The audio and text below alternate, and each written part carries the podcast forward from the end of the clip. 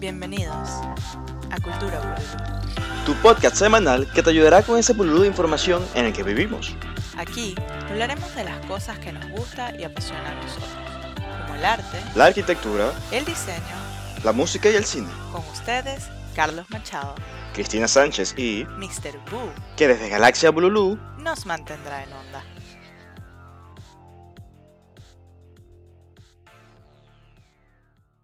Y comenzamos ahora con el podcast número 4, que es sobre Navidad. Y con esto empezamos con Bululú Buena Vibra. En esta oportunidad les comentaremos datos curiosos acerca de la Navidad en diferentes partes del mundo. Así que esperamos que se rían con nosotros. Como número uno, tenemos un castigo que hacen las personas a los ladrones que talan árboles ilegalmente. En algunas ciudades rocían estos árboles con orina de zorro en la época navideña. Esta se congela de tal manera que es inoloro al aire libre.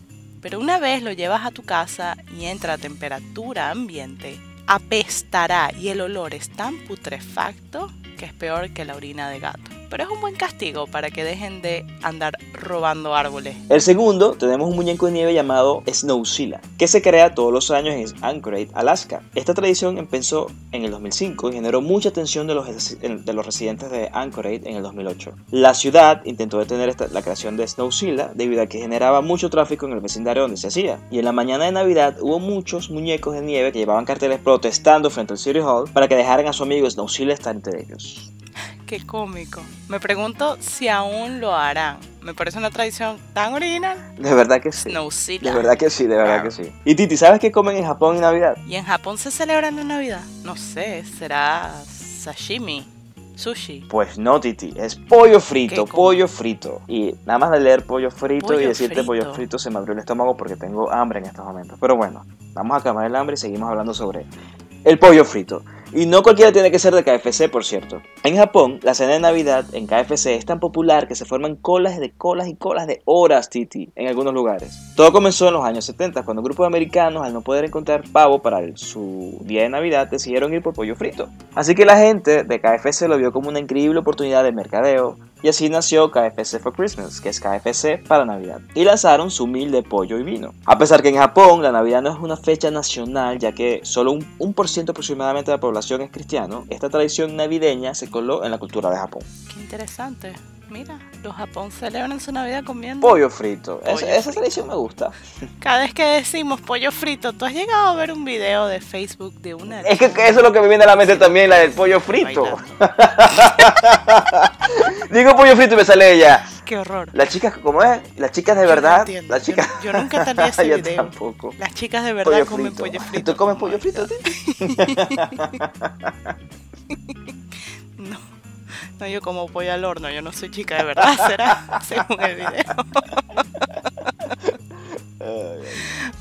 Anyways, número 4. ¿Sabes cómo nació la idea de los árboles de Navidad artificiales? No, cuéntame a ver. Pues te cuento. Los primeros árboles de Navidad artificiales se desarrollaron en Alemania durante el siglo XIX. Estos árboles se hicieron usando plumas de ganso que se teñían de verde, pero no se podían colocar adornos muy pesados en ellos por razones obvias. Pero luego, una empresa británica de cepillos de inodoro en la década de 1930 inventó el árbol artificial con las cerdas de los cepillos. La compañía usó la misma maquinaria y las cerdas que solían hacer sus cepillos de inodoro para hacer los árboles. Ese es el arbolito que yo Ah, tengo en mi pues casa. fíjate. Luego tenemos una píldora llamada Papá Noel. Adivina qué hace la píldora, Titi. No sé, ponerte en espíritu de Navidad, de buen humor. No precisamente, esa es otra píldora. Lo que hace esta píldora es que hace que tus pedos huelan a chocolate. A chocolate. chocolate. ¿Quién va a querer que tus gases huelan a chocolate en Navidad? En tal caso, entendiera más si olieran a pino. Ajá, Carlos, ¿y dónde salió esto? Pues te cuento, un tipo francés de 65 años que irónicamente se parece a Papá Noel, una noche que salió con amigos a cenar pasó por un momento súper vergonzoso ya que no podía controlar sus flatulencias. Y hasta la mesa de al lado se quejó, así que te puedes imaginar cómo andaba el señor. De tal forma que este señor, luego de investigar maneras naturales de eliminar el olor, dio con la fórmula de la pastilla de Papá Noel. Oh, wow, Ujú. mira qué ingenioso Bastante. lo que hace el internet. y como último punto, les comento que en Islandia o Iceland la gente se regala libros en Nochebuena y pasan el resto de la noche leyéndolos y tomando chocolate caliente. Bueno, fíjate, ahí sí tiene sentido la pastilla de Papá Noel. pues me imagino. Bueno, en serio. Lo interesante es que este, esta tradición llevó a la creación del Yola Boca Flot. Está en su idioma, así que capaz ni se dice así. Pero lo que significa es la lluvia de libros de Navidad. De ahí que en Iceland es la tercera nación más culta del mundo, ya que la producción y publicación de libros se realiza entre septiembre a diciembre debido a que está esta tradición de regalar libros en la Nochebuena.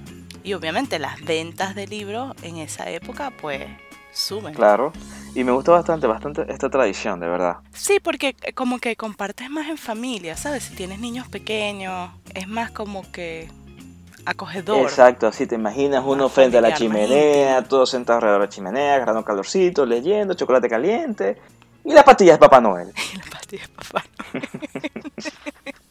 y ahora venimos con Bulu Liando. Exactamente. Y aquí para comenzar vamos a hablar sobre la Navidad en Venezuela.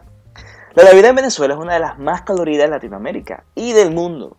Los espectáculos de fuegos artificiales son muy populares allá en Venezuela. De hecho, en el Zulia, la Navidad empieza luego de la Feria de la Chinita el 18 de noviembre, donde se celebran los amaneceres gaiteros, que es la música tradicional navideña venezolana que son las gaitas. Es un tipo de música folclórica del estado Zulia, que se toca con varios instrumentos, que incluyen el cuatro, que es una guitarra de cuatro cuerdas, la tambora, que es un tambor venezolano, el furro, que es un tipo de tambor, pero tiene un palo que lo atraviesa en el centro de la piel del tambor. Y la charrasca, que es un tubo metálico estriado y con un palo lo mueves hacia arriba y hacia abajo y genera un sonido metálico.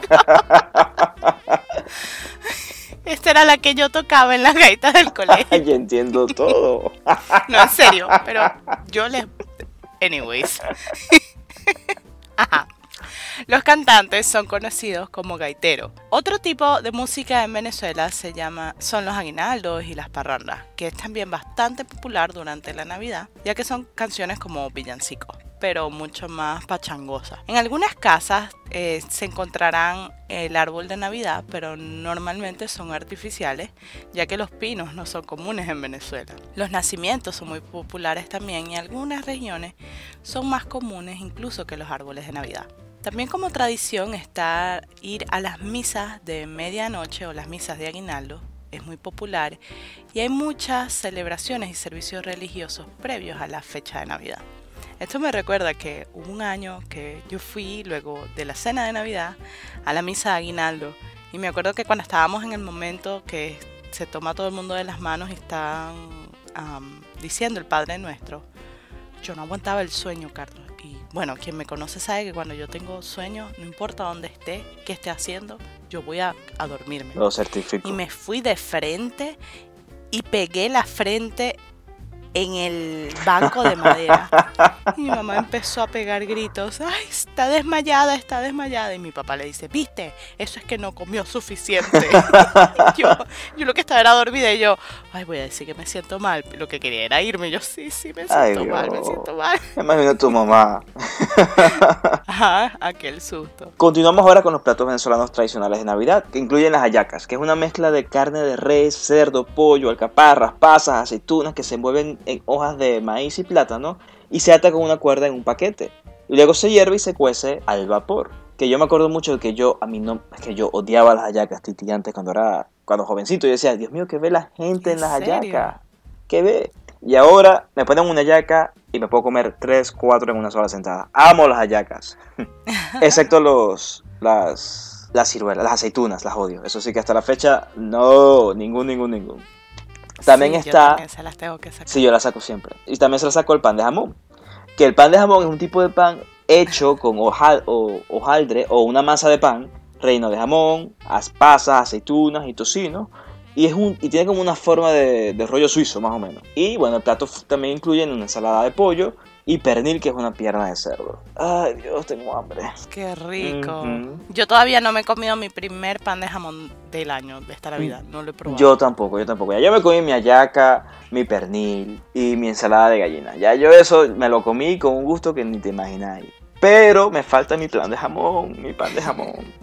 Sí, a mí también. También, como tradición, los regalos principales se dan a medianoche, de Nochebuena. Y bueno, y los regalos no son traídos por Papá Noel como tal, sino por el Niño Jesús. ¿Sabes que de mis recuerdos que tengo más frescos en mi memoria de Navidad era colocar los adornos con mis abuelos? Me acuerdo que pasaba horas con mi abuelo arreglando las luces de Navidad, porque él se oponía a comprar las extensiones nuevas, porque él decía que él las podía arreglar. Y yo me acuerdo que yo lo ayudaba, íbamos cambiando bombillo a bombillo a ver cuál iba a encajar para que prendiera toda la extensión. Y me acuerdo que en ese proceso, que teníamos todos los bombillos por todos lados y las estrellitas por el otro, yo siempre vivía pisando las estrellitas. Y ay, ese dolor de pie. me imagino. Era lo peor. Y otra cosa que recuerdo con mucho cariño eran las bambalinas hechas por mi abuela. Ella compraba bolas de anime y las decoraba con canutillos y lentejuelas y telas de colores. Bien bonitas. Esos son recuerdos que, que tengo muy preciados en mi memoria. Yo de recuerdos de Navidad tengo, que siempre hasta la fecha digo, Dios mío, eran como que los mejores momentos, era que, eso era días antes de Navidad, que se reunían todas, todas mis tías y mis tíos y, y, mi mamá y tal, y toda la familia, a hacer ayacas en casa de mi abuela. Y nos íbamos todos los primos, todos, todos, todos, todos, todos. es decir, no ayudábamos a hacer hallacas obviamente porque éramos muy pequeños o simplemente no podíamos hacerlo. Pero era como que ellos hacían las hallacas, escuchaban gaitas, estabas, tomaban cerveza y nosotros jugábamos por toda la casa a lo que fuera. una, me gustaba muchísimo, muchísimo esa tradición. es algo que extraño de, de esa época cuando vivíamos todos en Venezuela, la familia entera. Qué chévere. Sabes que yo nunca en mi vida he hecho una yaca y no he tenido esa experiencia de que se reúne la familia y vamos a hacer ayaca. No, nunca. Y es algo, eso es algo tan típico venezolano. Es muy típico. Que yo me muero porque alguien aquí lo haga en su casa y por favor me invite. Así que si alguien que me está escuchando tienes, es venezolano y vive aquí en Orlando y lo va a hacer el año que viene, ay, invítenme, por favor. Por favor, por favor. Ahora sí, por favor, por favor. Ahora les vamos a hablar un poco de la Navidad en España. La mayoría de las personas en España también van a la misa de la medianoche o a la misa de gallo.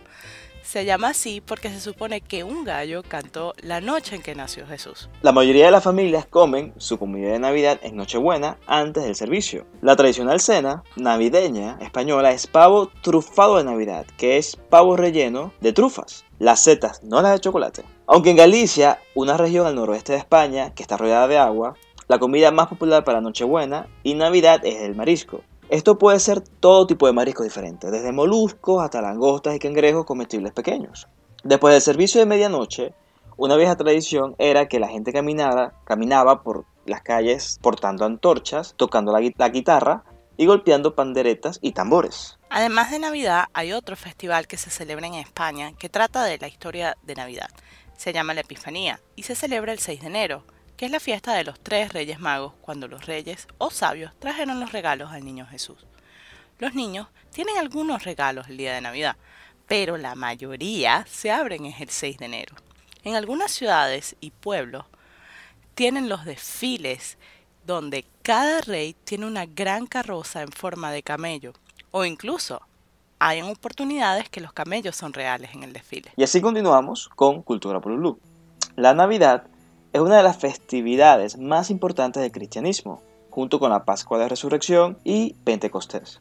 Esta solemnidad, que conmemora el nacimiento de Jesucristo en Belén, se celebra el 25 de diciembre en la Iglesia Católica, la Iglesia Anglicana, en algunas comunidades protestantes y en la mayoría de iglesias ortodoxas. El 25 de diciembre es un día festivo en muchos países, celebrado por millones de personas en todo el mundo y también por un gran número de no cristianos. Los angloparlantes utilizan el término Christmas, cuyo significado es misa, que viene de más, y obviamente Christ, de Cristo, de Christ. La fiesta de Navidad se proponen, como su nombre indica, las celebración de la Natividad, es decir, el nacimiento de Jesús de Nazaret. Existen varias teorías sobre cómo se llegó a celebrar la Navidad el 25 de diciembre, que surgen desde diversos modos de indagar, según algunos datos conocidos, en qué fecha habría nacido Jesús. La primera vez que podemos oír hablar de las Navidades celebradas el 25 de diciembre tal y como lo conocemos hoy, surgió casi dos siglos después del nacimiento de Cristo, por lo que incluso después del nacimiento del niño Jesús, las navidades se seguían celebrando en torno a la figura de Saturno que los romanos implantaron. Los romanos celebraban la Saturnalia romana, que no era más que un festival que representaba el solsticio de invierno y honraban al dios Saturno. Durante esta fiesta, los romanos alborotaban y por ello los pocos cristianos que existían en aquella época se oponían a esta celebración tan descontrolada. De esta manera se dice que la Navidad surgió para sustituir la celebración de Saturno, el rey Sol. Más tarde, cuando la religión cristiana se impuso en todo el imperio romano, el rey Justiniano declaró la Navidad como unas fiestas cívicas. Ahora vamos a hablar un poco cuál es ese origen de la Navidad, que es pagano. La Saturnalia se celebraba cuando el sol estaba más bajo en el cielo y así los días se hacían más largos. Eso simbolizaba el crecimiento. Durante esta época se honraba a Saturno, dios del sol y del fuego. También era relacionado con la agricultura, pues ésta necesitaba el sol para poder sembrar y que las cosechas crecieran, obviamente el Festival de Invierno llamaba a este dios del sol para que volviese y las cosechas siguieran creciendo. Ahora seguimos con el sentido cristiano del, árbol de Navidad y hablaremos sobre los adornos más, tradicionales del, del mismo, del árbol. Comenzamos con la estrella, que es colocada generalmente en la punta del árbol, que representa la fe que debe guiar la vida del cristiano, recordando a la estrella que guió a los Reyes Magos hasta Belén. Luego seguimos con las esferas o bambalinas, en un principio, San Bonifacio adornó el árbol con manzanas que representaban, con e, que representaban las tentaciones. Hoy en día se acostumbra a colocar bolas o esferas, como dije anteriormente, que simbolizan los dones de Dios a los hombres. Luego tenemos los lazos, que tradicionalmente representan la unión de las familias y personas queridas alrededor de dones que se desea dar y recibir. Y luego, por último, las luces, que en un principio eran velas, que representan la luz de Cristo. Ahora vamos con un poco de historia. Los antiguos hermanos creían que el mundo y todos los astros estaban sostenidos pendiendo de las ramas de un árbol gigantesco llamado el divino Hidrasil o Dios Odín. En cada solsticio de invierno, cuando suponían que se renovaba la vida, le rendían el culto a este dios. La celebración de ese día consistía en adornar un árbol de encino con antorchas que representaban a las estrellas, la luna y el sol. En torno a este árbol bailaban, cantaban y adoraban a su Dios. Cuenta la leyenda que San Bonifacio, evangelizador de Alemania e Inglaterra, derribó el árbol que representaba al dios Odín y en el mismo lugar plantó un pino que es símbolo del amor perenne de Dios, y lo adornó con manzanas y velas, dándole un simbolismo cristiano. Como dijo Carlos, las manzanas representaban la tentación, las velas la, la luz que Cristo trajo al mundo y la gracia que reciben los hombres que aceptan a Jesús como Salvador. Esta costumbre se difundió por toda Europa en la Edad Media y con las conquistas y migraciones llegó a América. Poco a poco, la tradición fue evolucionando y se cambiaron las manzanas por esferas, las velas por focos que representan alegría y la luz de Jesucristo trajo al mundo. Las esferas y sus colores actualmente simbolizan las oraciones que hacemos durante el periodo de Adviento. Y bueno, cada una tiene un color en específico que representa algo. Por ejemplo, las esferas azules simbolizan las oraciones de arrepentimiento, las plateadas, oraciones de agradecimiento, las doradas, de alabanza y la última, que es la roja, oraciones de petición. Yo no sabía todos estos significados de las bambalinas de colores. Lo, compartiré en, en mi buena. Qué bonito. ¿Sabes? Le das como que un poquito más de simbolismo y significado. Porque, bueno, si bien es cierto, la Navidad es una religión, es una festividad cristiana. En nuestra página de Facebook les publicaremos nuestro playlist de Navidad. Así que encontrarán Bululú Estéreo, podcast número 4, Navidad, nuestras canciones favoritas. Para escuchar en esta época del año. Y además de música que estamos recomendando, te vamos a recomendar unas películas, ¿verdad, Titi? sí, nuestras mejores cinco películas navideñas para entrar en ese espíritu. Las que más nos gustan. Comenzamos con Polar Express. Mi pobre angelito, la 1 y la 2. Love Actually. Y The Holiday. ¿Quién no quiere conseguir el amor? y también, también, también, Titi. También, no sé si fan esta fecha o en otra fecha, pero me gusta mucho la de Una Navidad antes de A Nightmare Before Christmas. ¿Puedes creer que esa no la he visto? Es buena. Esa es la de Tim Mentira que no has visto esa película, Titi. Esa es la de Tim Burton, sí. No, yo no la he visto. Conozco los personajes. Titi, tienes que ver esa película. La veré. La veré. Está bien. Tienes que verla, Titi. Tienes que verla. Tienes que hacerlo antes del 24 Ok, de esta diciembre, noche ¿ok? la veo. Lo prometo. Dale, perfecto, Titi. Y bueno, la verdad es que lo importante de la Navidad es vivirla desde adentro. Es momento de perdonar, de redención, de compartir momentos de calidad con tus seres queridos, de hacer el bien, ayudar al prójimo y agradecer las bendiciones que hemos tenido. Así es, así que le deseamos una feliz Navidad y gracias por compartir con nosotros y apoyarnos y escuchar a estos dos locos en su bululú. Gracias por escucharnos hoy y disculpen mi voz, tengo un poquito de gripe. Chao, feliz Navidad.